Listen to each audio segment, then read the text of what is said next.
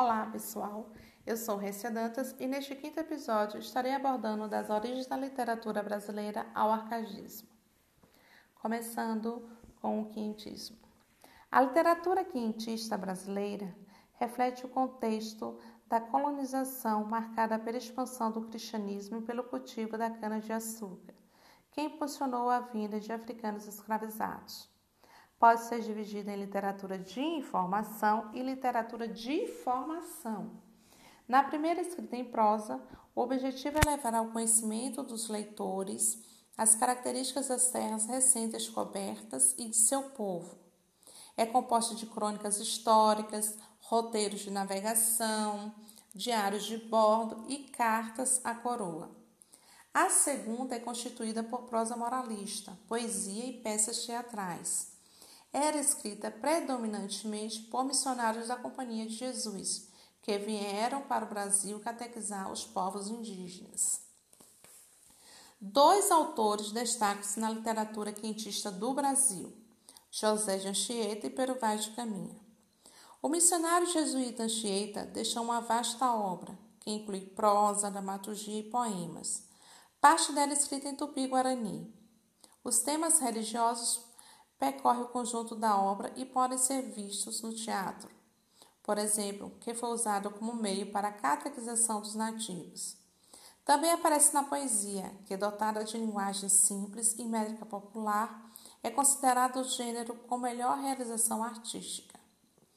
Pero Vaz de Caminha notabilizou-se pela escrita da carta ao rei D. Manuel sobre o achamento do Brasil que documenta os acontecimentos da viagem de Portugal ao Brasil e suas impressões da nova terra, principalmente sua perplexidade diante da natureza local e dos povos indígenas, como evidencia o trecho a seguir.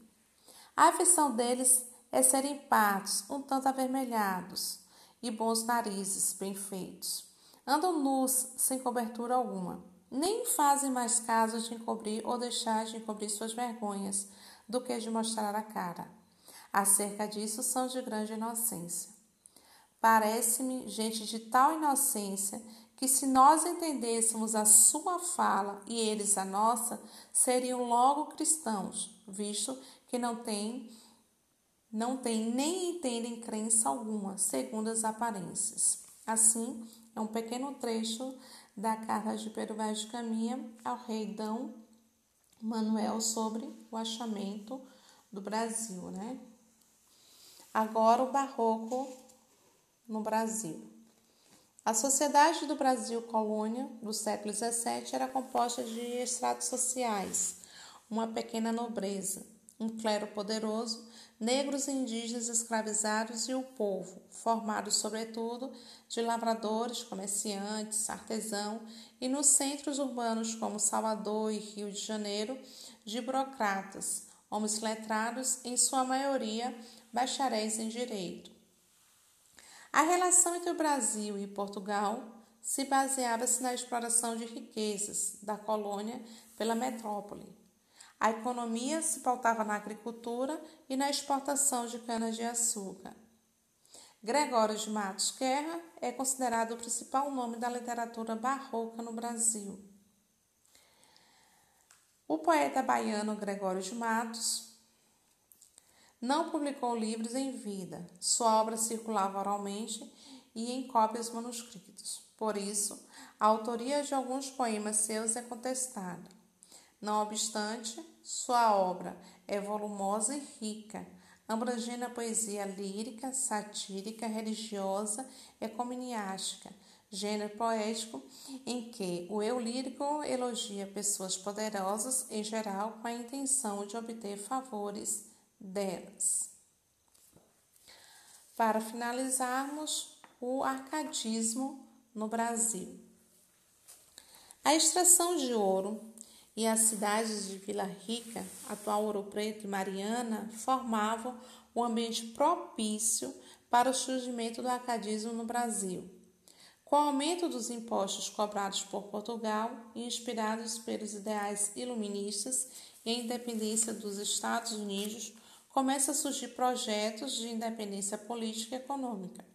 O maior movimento nesse contexto foi a Conferência Mineira, em meados de 1789, em que alguns poetas árcades tiveram grande participação. A produção Arcade no Brasil, além de apresentar as características típicas desse movimento, como respeito às regras de composição e a presença de temas clássicos, expõe a paisagem brasileira e a situação de impasses entre a metrópole e a colônia. A poesia desse período pode ser dividida em a poesia lírica amorosa, poesia épica e poesia satírica. A poesia lírica amorosa trabalha o tema arcade do encontro entre o eu lírico, pastor e sua amada. Poesia épica descreve partes da história do Brasil e a aproximação entre o europeu e o indígena. Poesia satírica critica e denuncia a situação política da época. Na poesia épica, é importante destacar que, pela primeira vez na literatura brasileira, os indígenas são representados como personagens atuantes. Esta forma poética teve grande influência da obra camoniana e apresentava longa, longas narrativas de aventuras de heróis em formas de poema. As principais obras desse período são O Uruguaia, de Basílio da Gama, e Caramuru, de Santa Rita Durão. As obras poéticas de Cláudio Manuel da Costa são consideradas o marco inicial do arcadismo brasileiro.